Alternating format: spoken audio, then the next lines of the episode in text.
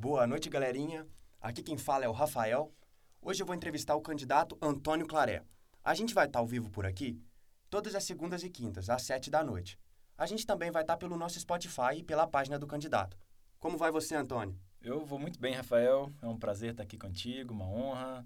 Um jovem tão capacitado na nossa cidade, artista profissional. Muito obrigado por estar fazendo parte desse projeto e fazendo essa entrevista comigo. Cara, a honra é toda minha e vai ser uma honra te acompanhar durante todo o seu processo. Muito obrigado. Eu acho que seria interessante a gente começar com uma pergunta que tem mais a ver com você, uma coisa mais descontraída. Claro. Eu gostaria de saber como foi a sua infância aqui na cidade. Ah, bacana. Eu nasci no dia 20 de setembro de 1984. Fiz aniversário recentemente, estou com 36 anos hoje. E a minha infância foi uma infância repleta de amizades, de família, de muito carinho e muito amor. A primeira casa que eu morei foi ali na rua Joaquim Ferreira, ao lado da Casa Brasileira. Nós éramos seis pessoas em casa. Eu, meus dois irmãos, meus pais e a minha tia Neca, que foi morar conosco, na verdade com os meus pais, muito nova, pelo falecimento dos meus avós. E a minha família sempre foi muito grande. Do lado da minha mãe são 12 irmãos, do lado do meu pai, quase 10 irmãos. Então é uma família muito grande, com muitos primos. E a gente sempre teve essa presença dentro da minha casa. Os natais sempre aconteceram lá. E era uma família muito unida e muito divertida também. Sempre foi muito amorosa conosco. A casa que eu morei era uma casa muito antiga na nossa cidade. É onde hoje funciona o consultório da minha irmã, Denise, ali da odontologia infanto-juvenil.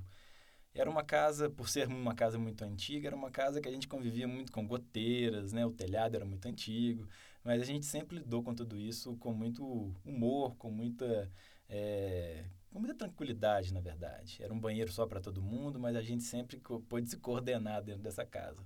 Uma coisa que eu me lembro que era muito feliz na minha infância era termos um quintal enorme, com pés de todas as frutas que se pode imaginar, e a gente brincava ali o tempo todo com os amigos da rua, com os familiares, sozinho muitas vezes, né, de uma forma reflexiva, mas era uma infância muito feliz. E da porta de casa para a rua também era muito divertido, porque a minha geração, que nasceu ali nos anos 80, era uma geração com muitas crianças, né? Então eu tinha muitos vizinhos, né, muitos colegas na minha rua, a gente jogava bola o dia inteiro ali no prédio. A gente brincava de bete na rua à noite, brincava de pique-esconde, nós passávamos, nós andávamos de bicicleta. Era uma infância muito bacana, muito feliz, com muitas pessoas. Só que era uma Barroso também bastante diferente da Barroso que nós temos hoje. Então, não tinha tantos carros na rua, era uma noite muito mais tranquila. Só para se ter uma ideia, naquela época, as compras de supermercado eram entregues pelas carroças e não por é, carros, né, como acontece hoje. E aí imaginem vocês, o que, que era ter dois supermercados ao lado de casa, com os cavalos ali o dia inteiro, fazendo as suas necessidades. Era uma cidade quase que rural naquele momento. Eu lembro até que a compra do supermercado a gente fazia muito a granel. Você pegava lá no saquinho, né? Colocava o arroz, o açúcar, o feijão. Era uma cidade bastante diferente, mas era uma cidade também muito feliz, muito amigável. Nós todos nos gostávamos muito naquele período. E as amizades que eu fiz na minha infância, Rafael, são as amizades que eu trago até hoje como as mais importantes para mim, para a formação da minha identidade, da minha personalidade, e elas têm tudo a ver com o amor que eu tenho pela cidade, com o carinho que eu tenho e a vontade de desenvolver mais e melhor o nosso município, a gente do nosso município, a primeira infância no nosso município. Certíssimo. Então você teve uma infância muito feliz. Ah, muito feliz. Você realmente aproveitou a vida. E de onde surgiu esse seu interesse pela política? Eu sou de uma família com muitos políticos, né? É, o meu tio José Geraldo, ele foi vice-prefeito da nossa cidade, junto com o ex-prefeito Genésio Graçano. O meu avô foi o líder da emancipação do nosso município, foi o primeiro prefeito da nossa cidade, senhor Geraldo Napoleão de Souza. A minha avó também foi uma figura muito importante, Dona Quininha, uma pessoa da filantropia que sempre se doou para a nossa cidade em obras de caridade, lá Nossa Senhora de Fátima, na pastoral, na igreja e muitos outros. E o meu pai, meu pai também participou por muitos anos, por mais de 20 anos como vereador na nossa cidade. E quando eu já ainda tinha oito anos de idade, ainda na minha infância, o meu pai ele teve, já vivendo as suas experiências políticas, eu pude o acompanhar. E desde muito pequeno eu me lembro de acompanhá-lo nas carreatas, em cima dos palanques, fazendo os seus discursos, e aquilo me tocou muito. Até hoje eu trago essas lembranças comigo como lembranças prazerosas, lembranças carinhosas de um momento em que eu vivi muito de perto a política e pude admirar muito os políticos, aquelas pessoas que se apresentam para a comunidade como pessoas que querem de fato ver o bem da sua sociedade, querem se colocar à disposição para transformar o lugar onde elas vivem. E você estudou no Beija-Flor e no FAP, correto? Ah, isso mesmo. Eu estudei no Beija-Flor quando o Beija-Flor ainda funcionava ali atrás da pastelaria do Pecinho.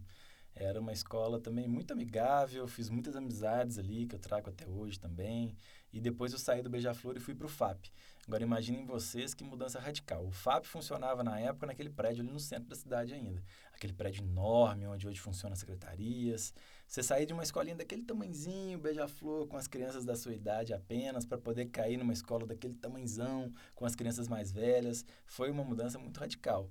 Mas foi uma mudança também que eu pude aproveitar, que eu também foi uma experiência interessante e tudo que eu vivi, tanto no Beija-Flor quanto no FAP, eu trago com muito carinho também, fazem parte da minha vida, da minha experiência. No FAP, há algumas coisas que eu me lembro assim que são muito felizes, né? Que infelizmente hoje nós não temos também na cidade.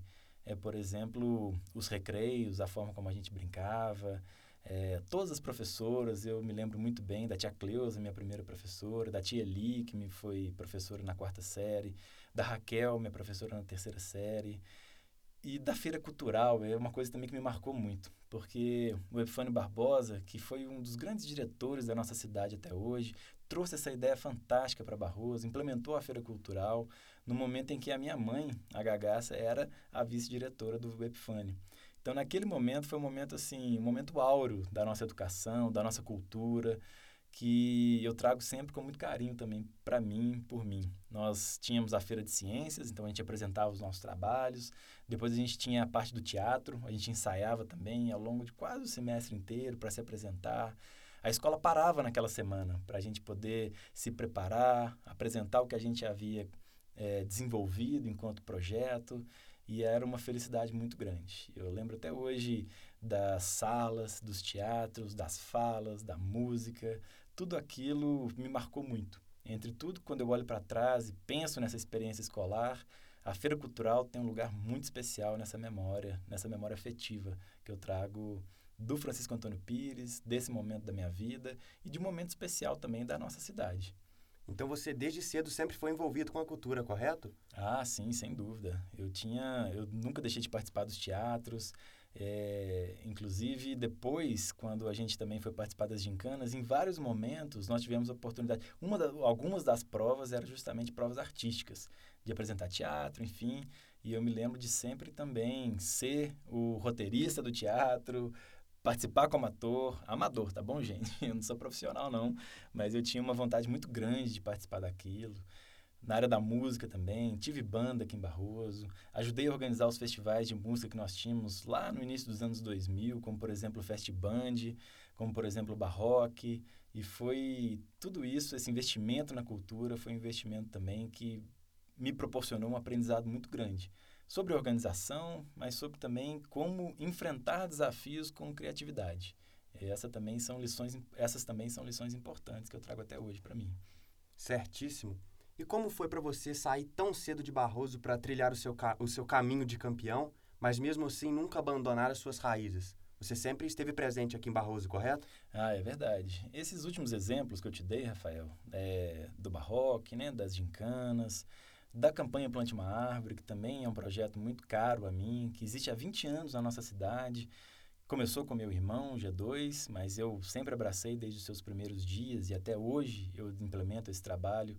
Agora, no início da primavera e durante todo o verão, todos esses projetos, todo esse investimento na cidade foram investimentos que eu continuei fazendo, mesmo já estudando fora de Barroso.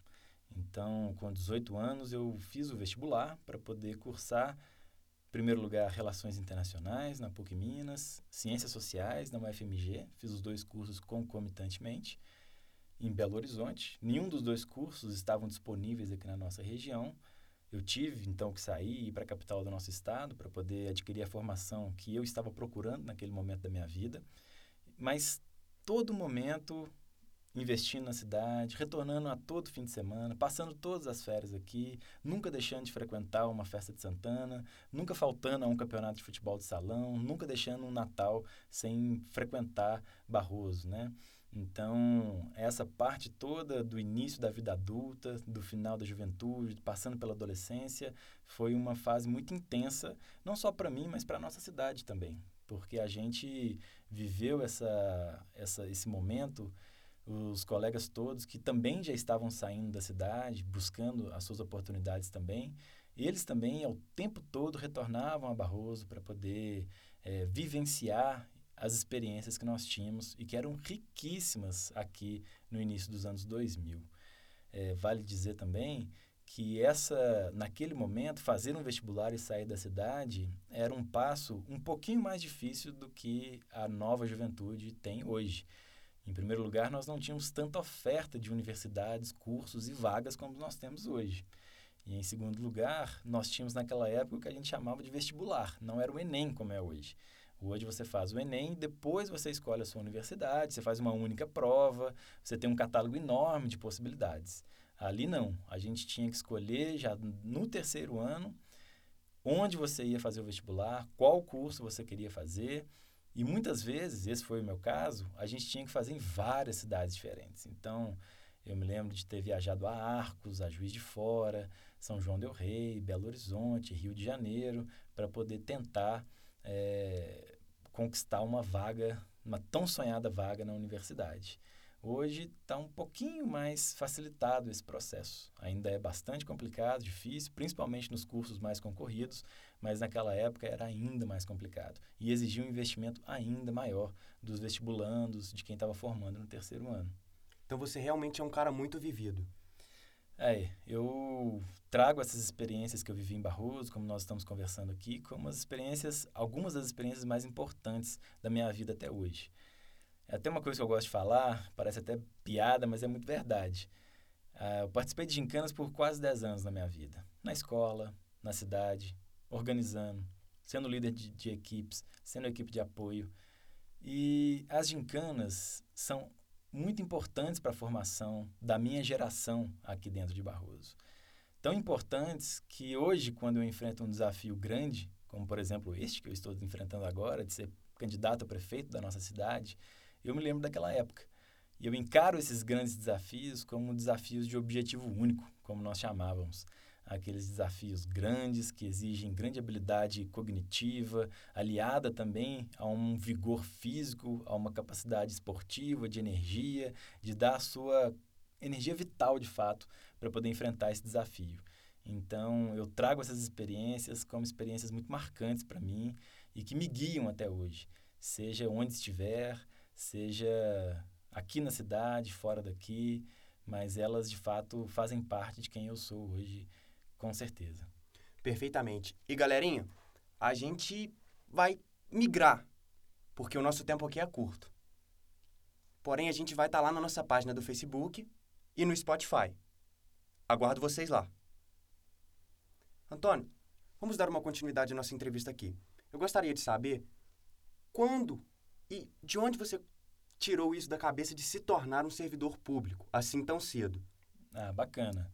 Eu sempre me vi trabalhando na esfera pública com os problemas públicos, desenvolvendo soluções, implementando soluções para os problemas mais urgentes da nossa sociedade.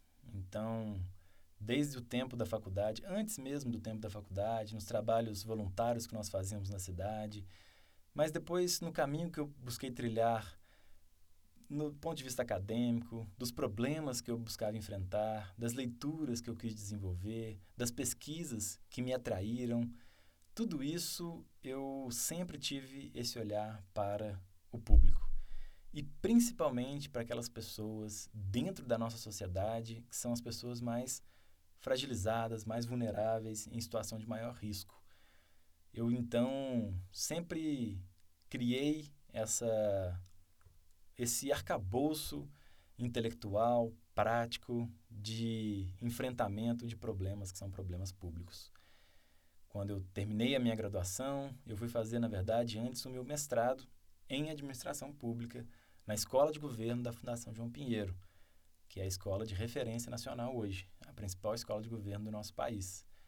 E lá eu pude desenvolver uma pesquisa, por exemplo, sobre o orçamento participativo, que é uma metodologia muito inovadora de gestão dos recursos públicos e que é implementada já há mais de 30 anos no nosso país em algumas das capitais mais importantes, como Porto Alegre, como Belo Horizonte, como a capital de Pernambuco, o Recife. E eu pude, inclusive, viajar ao Recife, passar uma temporada lá, pesquisando, estudando o orçamento participativo do Recife. E foi por conta dessa pesquisa que eu desenvolvi, como não só mestrando, mas como bolsista da universidade, em parceria com a Fundação Getúlio Vargas de São Paulo. Essa pesquisa, então, que eu desenvolvi, ela me abriu as portas para poder chegar até o Estado depois. Eu me tornei um servidor público do Estado de Minas Gerais, prestei o concurso e, então, dentro do Estado, o primeiro lugar que eu ocupei foi a assessoria de articulação, parceria e participação social, justamente por essa experiência de interlocução com a sociedade, de ouvir as pessoas, de compreender quais são os problemas delas, para poder implementar soluções, políticas públicas e monitorar e avaliar essas políticas públicas.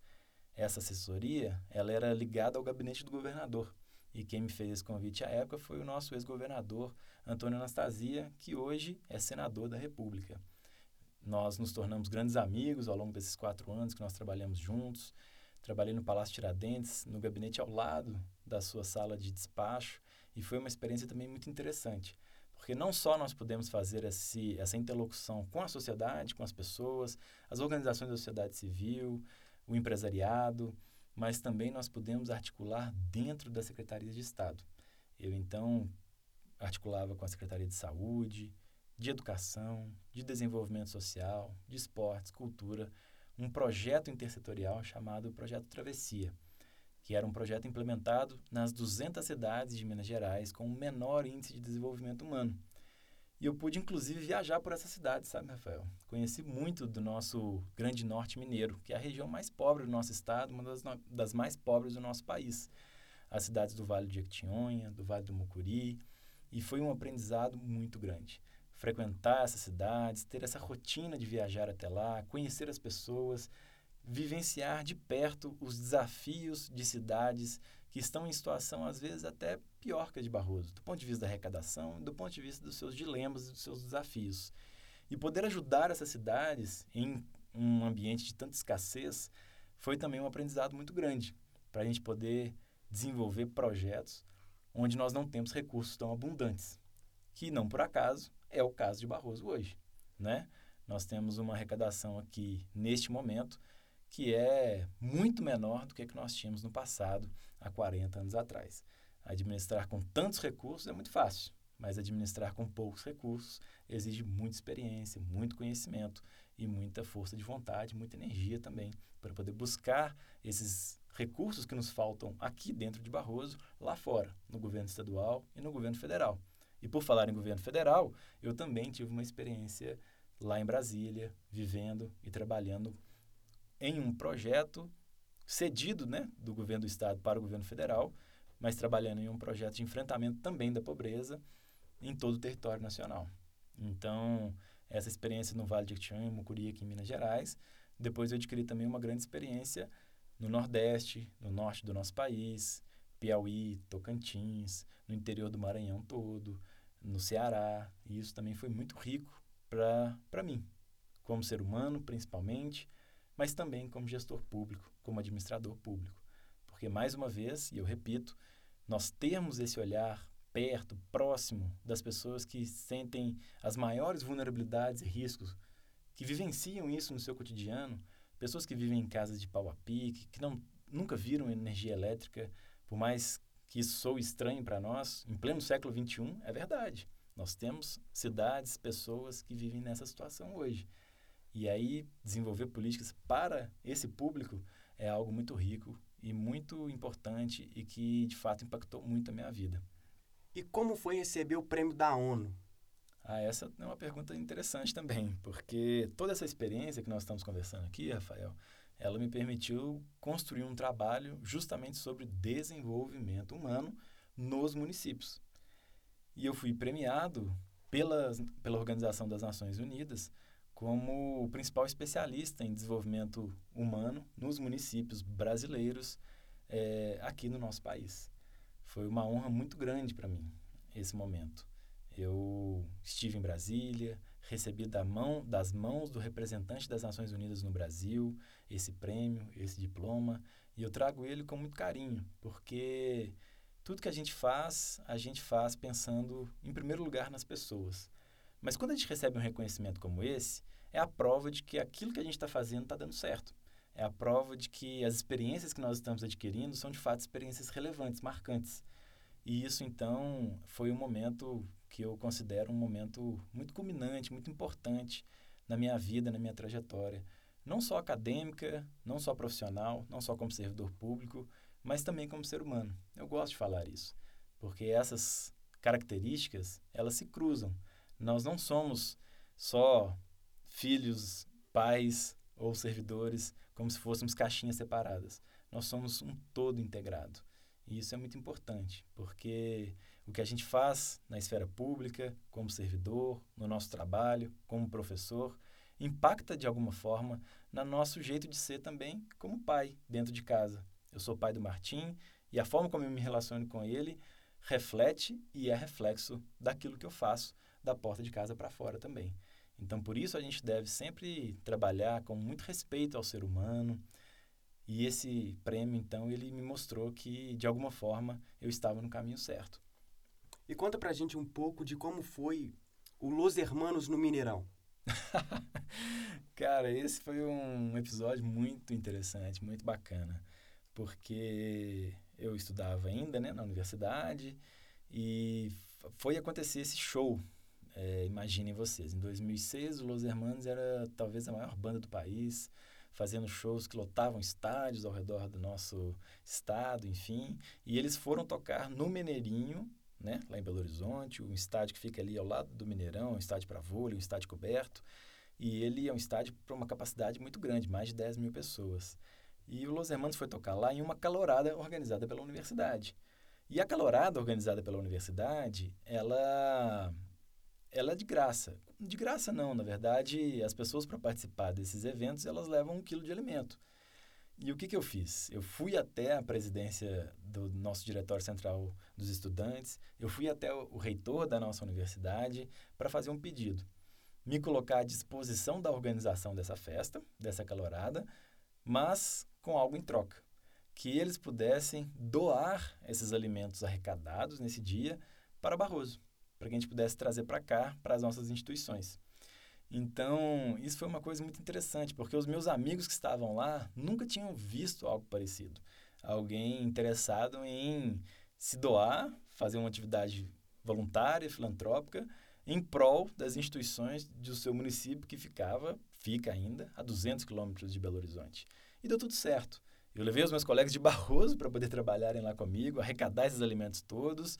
A gente encheu vários caminhões até a tampa e trouxemos tudo para cá. E foi uma alegria chegar aqui, porque o Lar Nossa Senhora de Fátima, as instituições parceiras ficaram muito contentes com esse trabalho que nós fizemos. E essa não foi a única vez que lá fora eu pude pensar na cidade e dar uma parcela de contribuição. Você acabou de me perguntar sobre o prêmio da ONU. O prêmio da ONU foi um prêmio que me rendeu também uma quantia em dinheiro significativa naquele momento. E eu também peguei toda essa quantia e pude, com muita alegria, muita satisfação, eu digo isso, fazer a doação para o CEPAS. O CEPAS é o Centro de Pastoral Social Quininha de Souza, que leva o nome da minha avó. Então, isso, na verdade, é uma tradição familiar.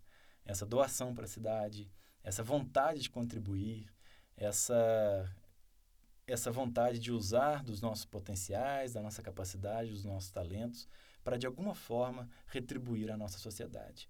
E eu falo retribuir porque eu sou muito grato a tudo que eu pude adquirir aqui dentro de Barroso. Eu acho que eu só consegui é, ter as minhas vitórias, não são muitas, mas eu me orgulho muito delas. Mas eu só pude alcançar essas vitórias porque eu tive a família que eu tive aqui, os amigos de infância, os meus professores, nas escolas públicas onde eu passei, por onde eu vivi, nos cursos que eu cursei aqui dentro de Barroso. E isso eu trago também com muito carinho. E é também por isso que eu faço essa trajetória agora, como candidato a prefeito, que é uma forma que eu encontrei de retribuir à sociedade tudo aquilo que eu ganhei dela. Porque eu me considero, Rafael, uma pessoa muito privilegiada. Muitos dos nossos colegas das nossas idades não puderam ter essa chance de se apresentar para a cidade como candidato a prefeito. Muitos deles, eu me lembro, amigos meus, é, faleceram, infelizmente, antes de chegarem à idade que eu tenho hoje, de 36 anos. Muitos foram capturados pelo mundo das drogas, muitos foram presos. E eu, por não ter participado de nada disso, estar aqui hoje de pé e me apresentando, eu sou muito grato e me sinto muito privilegiado. Mas isso não é só uma forma de gratidão, é também uma missão, é também um chamado. E esse chamado é um chamado para fazer algo por nós, pela nossa comunidade, para retribuir, para que outros colegas, como os que eu tive, que se perderam pelo caminho, não tenham esse triste destino, que eles possam sempre ter as oportunidades, para que eles nunca se desviem do seu caminho do bem, seu caminho profissional, seu caminho de engrandecimento humano e pessoal. Antônio, como você pretende trilhar o seu caminho de campeão até a prefeitura de nossa cidade? Essa é uma pergunta também muito interessante. É, a forma de fazer política nesse projeto que nós estamos construindo é uma forma bastante generosa, bastante transparente, bastante solidária. Você pode perceber que na entrevista que nós fizemos aqui até agora, eu não falei mal de ninguém, muito pelo contrário. Eu apenas expressei a minha gratidão a todas aquelas pessoas que cruzaram o meu caminho aquelas que me fizeram bem, mas aquelas que me fizeram mal também. Porque essas pessoas e com essas ações eu também pude aprender, eu também pude crescer. Então, eu digo a vocês que nos acompanham aqui até agora que vocês podem esperar da nossa campanha uma campanha propositiva, uma campanha positiva, uma campanha que não vá difamar ninguém, uma campanha sem fake news, sem perfis fakes na internet, uma campanha que não agride ninguém, que não afeta a honra de nenhum candidato adversário, de nenhum, de nenhum apoiador dos candidatos adversários. Nós queremos fazer um caminho do bem. E, ao mesmo tempo, queremos também apresentar um projeto de cidade que seja um projeto inovador, criativo, que pense fora da caixa, que apresente soluções que não estão no radar, que não são as soluções já tentadas no passado e que fracassaram, infelizmente.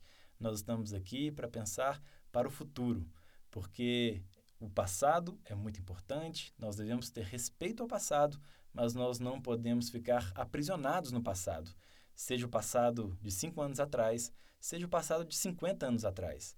Nós devemos construir a Barroso do presente e a Barroso do futuro dessa forma, de uma forma generosa, com respeito às pessoas, transparente, absolutamente honesta. Esse é o nosso projeto e apresentando esse projeto que nós queremos chegar até a prefeitura. Porque se for de outra forma, se for trapaceando, nós não queremos esse título. O que nós queremos fazer é caminhar o tempo todo com retidão e no caminho do bem, Rafael. Muito obrigado por você vir aqui hoje, Antônio. E eu gostaria de agradecer também a vocês ouvintes que ficaram aí até o final. Tenha uma boa noite a todos.